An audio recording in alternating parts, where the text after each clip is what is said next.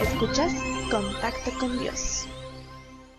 Hola, ¿qué tal? Bienvenido nuevamente a nuestro podcast. Somos Contacto con Dios y es un placer estar contigo otra vez. Te recordamos que somos de Iglesia de Dios en México, en el fraccionamiento Bernardo Reyes, y que puedes buscar nuestra página en Facebook, así como Contacto con Dios también. Lo encuentras ahí en Facebook. Ahí puedes escribirnos, dejar tus comentarios. ¿Qué te han parecido estos podcasts hasta la fecha? Hola, saludos a todos y qué bueno que nos escuchan este día. Siempre es importante que dejes tu comentario, que nos hagas saber que nos estás escuchando y poder nosotros ir mejorando, ir compartiendo temas que también sean de tu interés. Todos tus comentarios pues los vamos a ir leyendo y en algún momento vamos a estarlos respondiendo y dando seguimiento a lo que nos estás comentando para hacer mejoras, para ampliar nuestros temas y también pues para ser parte de esta comunidad que va creciendo y que se va retomando de contacto con Dios y nosotros como iglesia local en el fraccionamiento Bernardo Reyes. Vamos a buscar la manera de subir a más plataformas este contenido. Te recordamos compártelo, compártelo, dale like, deja tu comentario. Es muy importante para nosotros saber qué piensas de este podcast que estamos compartiendo. Hoy vamos a seguir eh, tratando eso que hemos venido hablando en los últimos podcasts, eh, la importancia de la vida devocional, la importancia de la oración, la importancia de planear. Y pues hoy el pastor Jorge nos va a compartir de nuevo la importancia de todo esto. Claro, el día de hoy hablaremos un poco sobre las cosas que deben de, incluirse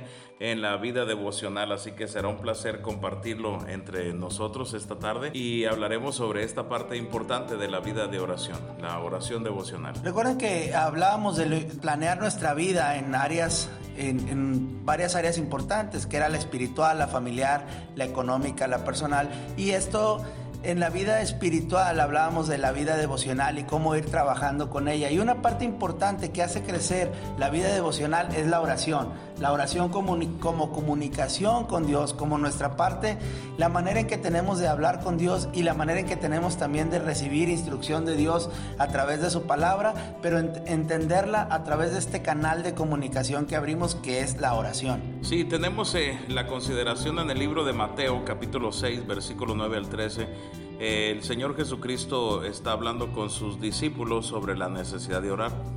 Y entonces cuando Jesús habla con los discípulos sobre esta parte muy importante y fundamental en la vida de los creyentes, Jesús les dice, vosotros pues oraréis así, Padre nuestro que estás en los cielos, santificado sea tu nombre.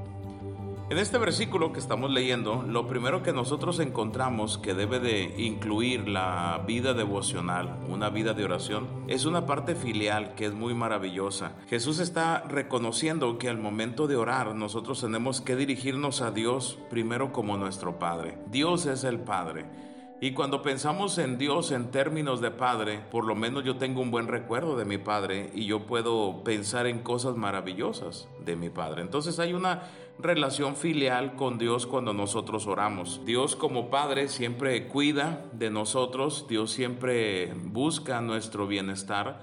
Y Dios siempre desea que hagamos las cosas bien para que nos vaya bien. Pero seguido de eso, chicos, eh, Jesús está hablando de que hay que adorar a Dios, hay que alabarlo. Padre nuestro que estás en los cielos, santificado sea tu nombre. Esta parte de alabar a Dios es muy importante. Tenemos que alabar a Dios por lo que Él es. Él es Dios. Él es el creador de todo. Él es el sustentador de todas las cosas. Tenemos que reconocer que todo, toda buena dádiva y todo don perfecto descienden del Padre de las Luces en el cual no hay sombra de variación alguna. De manera que cuando nosotros oramos, lo primero que tenemos que hacer es alabar a Dios por todas sus bendiciones, por todas sus bondades y por todos los cuidados que Él ha tenido con nosotros.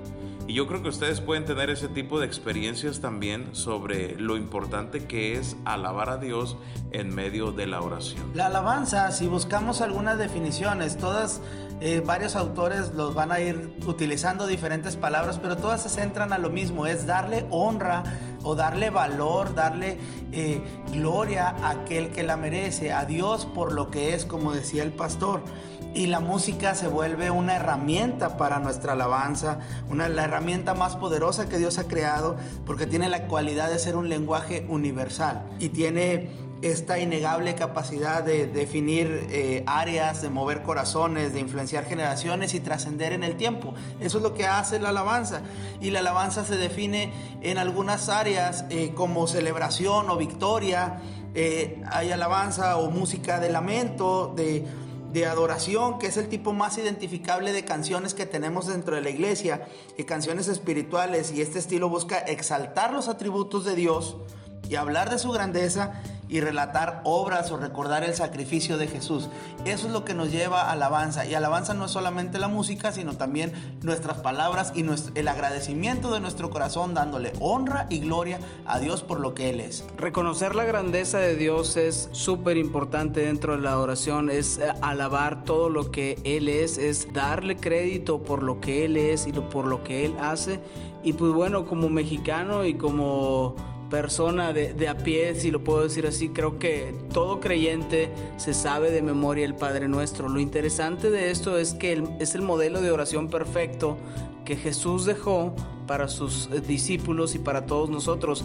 Creo que eh, en el tiempo nosotros estamos acostumbrados a eh, saladitas santos para tu comida, son las 12 del día y se escucha por ahí el Padre Nuestro de fondo y creemos que con eso ya es más que suficiente y con esa oración que medio escuchamos en el radio ya nuestra eh, cuota de espiritualidad está cubierta. Sí, tenemos que alabar a Dios porque Él es Dios. En primer lugar, Él es el creador del universo. La Biblia dice que todas las cosas en Él existen y por Él subsisten, por Él y para Él fueron creadas y son hechas. Entonces uno puede tener el tiempo de alabar a Dios porque Él es Dios, porque Él es todopoderoso y porque Él como Padre Celestial lo único que anhela es el bienestar nuestro.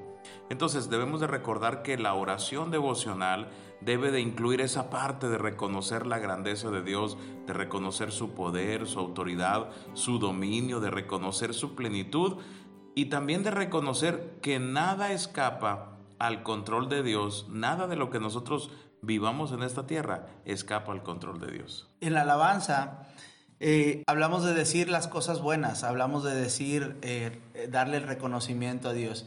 Y en esta manera nosotros estamos mostrando nuestra dependencia, nuestra dependencia de Dios, de lo que nosotros realmente somos y de lo que no llegaremos a ser si dejamos a Dios de lado o fuera de nuestra vida. Claro, y dentro de esa dependencia encontramos en Mateo capítulo 6, versículo 11, que Jesús, continuando con la oración modelo, eh, le dice a sus discípulos que cuando oren al Señor deben de orar diciendo, el pan nuestro de cada día, dánoslo hoy.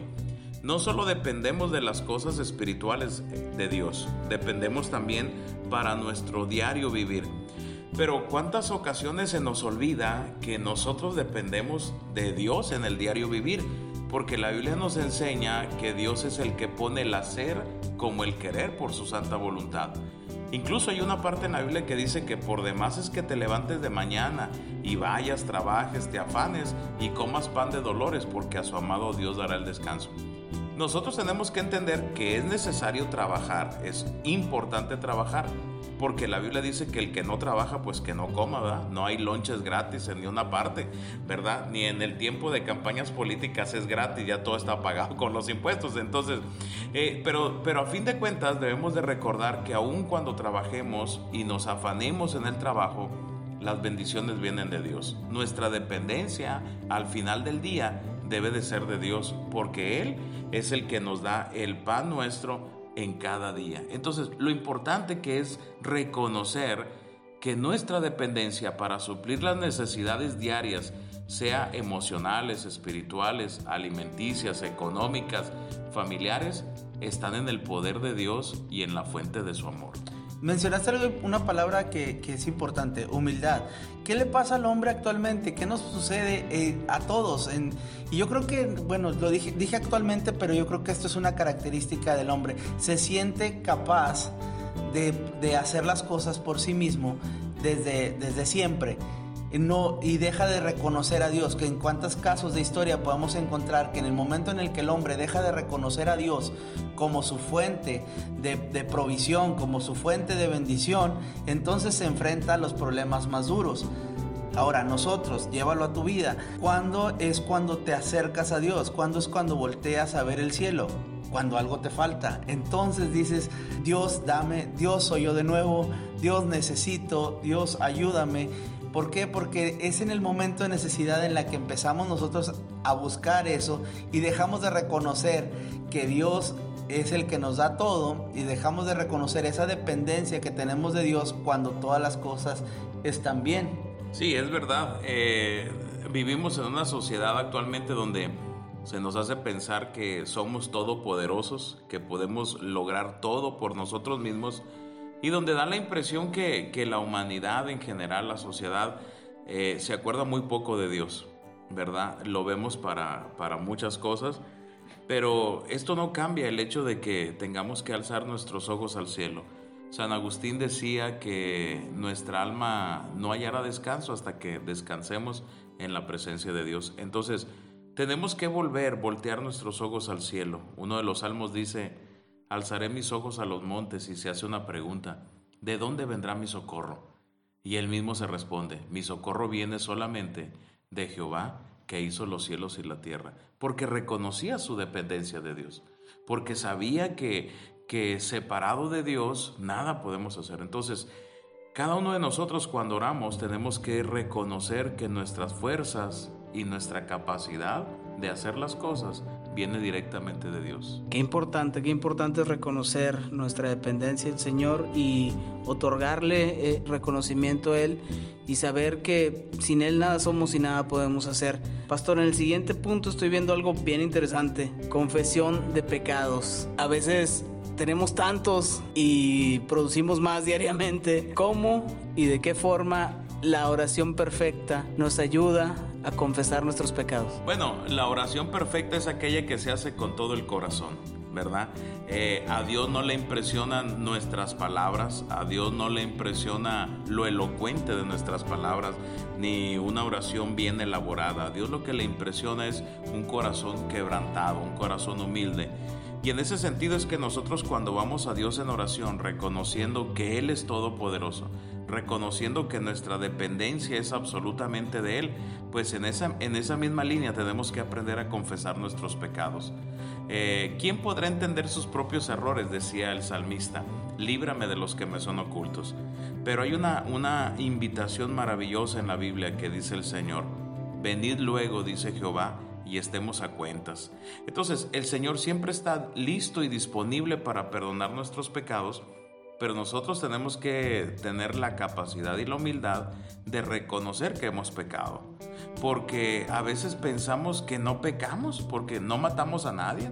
A lo mejor no golpeamos a nadie, no humillamos a nadie, pero simplemente no hacer la voluntad de Dios, eso es pecar. Incluso la Biblia dice que el que sabe hacer lo bueno y no lo hace, le es pecado. Y si nosotros tomamos esa parte de la Biblia, entonces yo te pregunto, ¿quién no ha pecado? Todos hemos pecado. Pero lo interesante es venir al Señor porque el Señor en, la oración que le enseña a los discípulos les dice que cuando ellos oren después por el pan de cada día, le digan al Señor, perdona nuestras deudas, como también nosotros perdonamos a nuestros deudores. Otra parte de la Biblia, otra definición dice, perdónanos eh, nuestros pecados o nuestras ofensas, como también nosotros perdonamos a los que nos ofenden.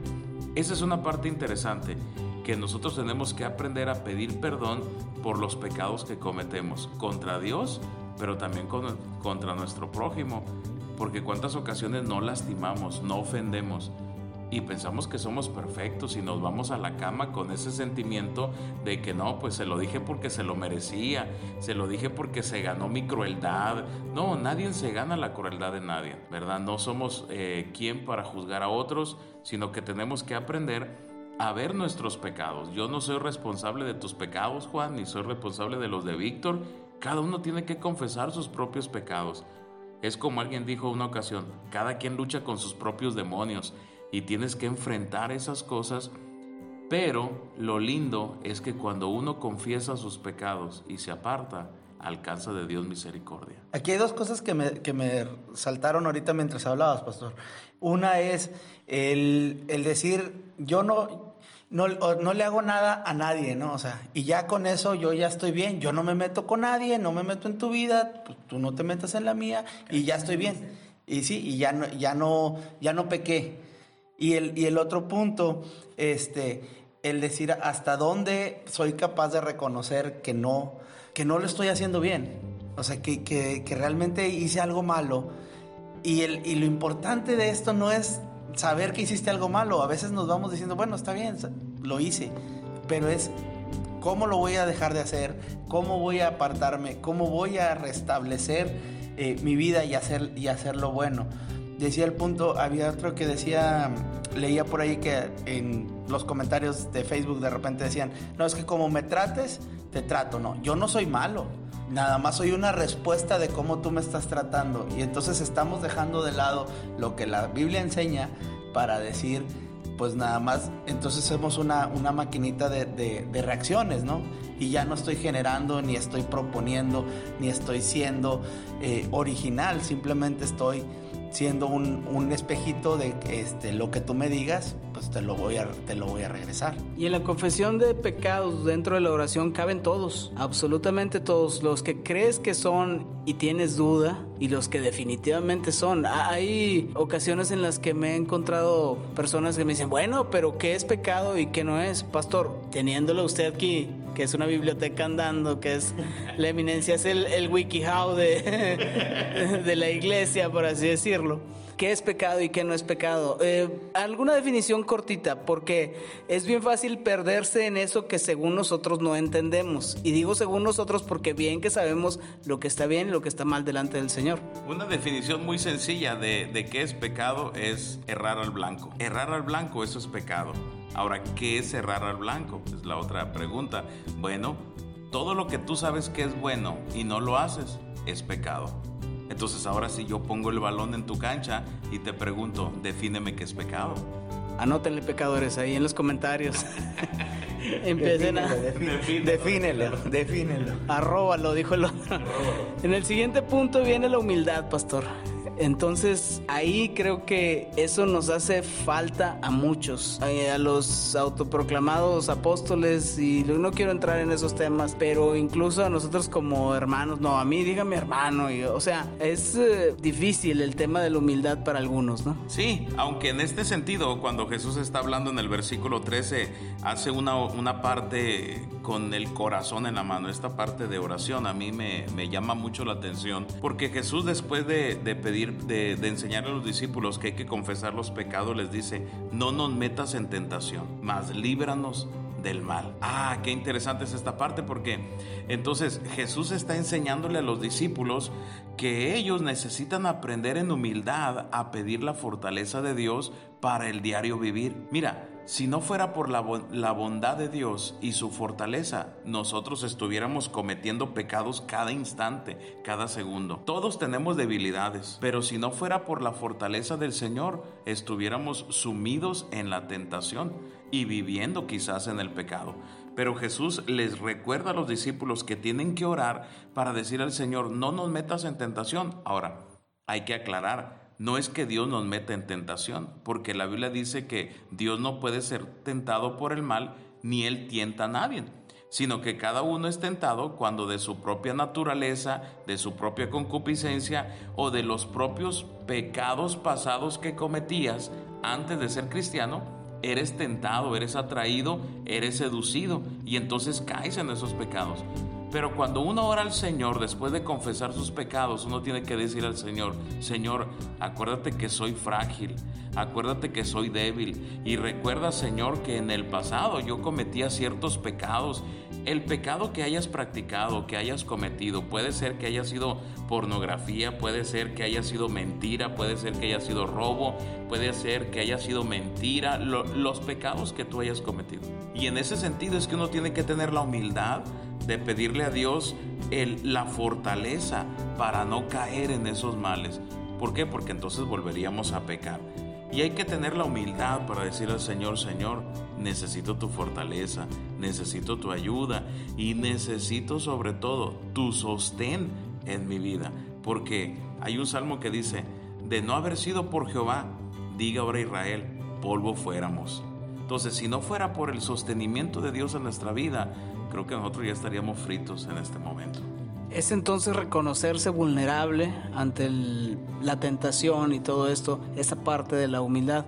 Y también la parte de, decíamos ahorita, perdónalo como nosotros perdonamos al que nos ofende. ¿Cuánto humildad, cuánto necesitas para, o sea, reconocer lo, lo que está mal en ti para poder perdonar al otro y, bajarte al nivel de decir, no me, no me importa el daño que me hayas hecho, porque como Dios me perdona a mí, yo te estoy perdonando a ti. Es, es bastante complicado el tema de la, de la humildad, pero tenemos que empezar a practicarla de corazón. Adoración, pastor, es el siguiente tópico aquí. Sí, por último Jesús dice, porque tuyo es el reino y el poder y la gloria por todos los siglos. Amén. A mí me gusta cómo Jesús enseña la oración, que es conocida como la oración modelo o la oración del Padre Nuestro, porque eh, empieza con alabanza, empieza reconociendo que Dios es la fuente de todo y al final termina con adoración, que es reconociendo que Dios tiene todo en sus manos, que Dios tiene el reino, Él es dueño del reino, Él tiene el poder absoluto sobre el universo, él es el único que merece la gloria y Él es el único que vive de eternidad a eternidad por los siglos de los siglos. Y entonces aquí el Señor termina enseñándole a los discípulos que al final de la oración, después de haber alabado a Dios por su poder, después de depender de Dios en todas las necesidades, después de confesar los pecados, después de tener la humildad de, de considerarse y de saberse vulnerable y débil, Después de todo eso, hay que adorar a Dios y reconocer nuevamente que todo lo que somos y pudiéramos llegar a ser es por su poder. Y si algo logramos tener es para su gloria. Y si vivimos, para Él vivimos. Y si morimos, para Él morimos.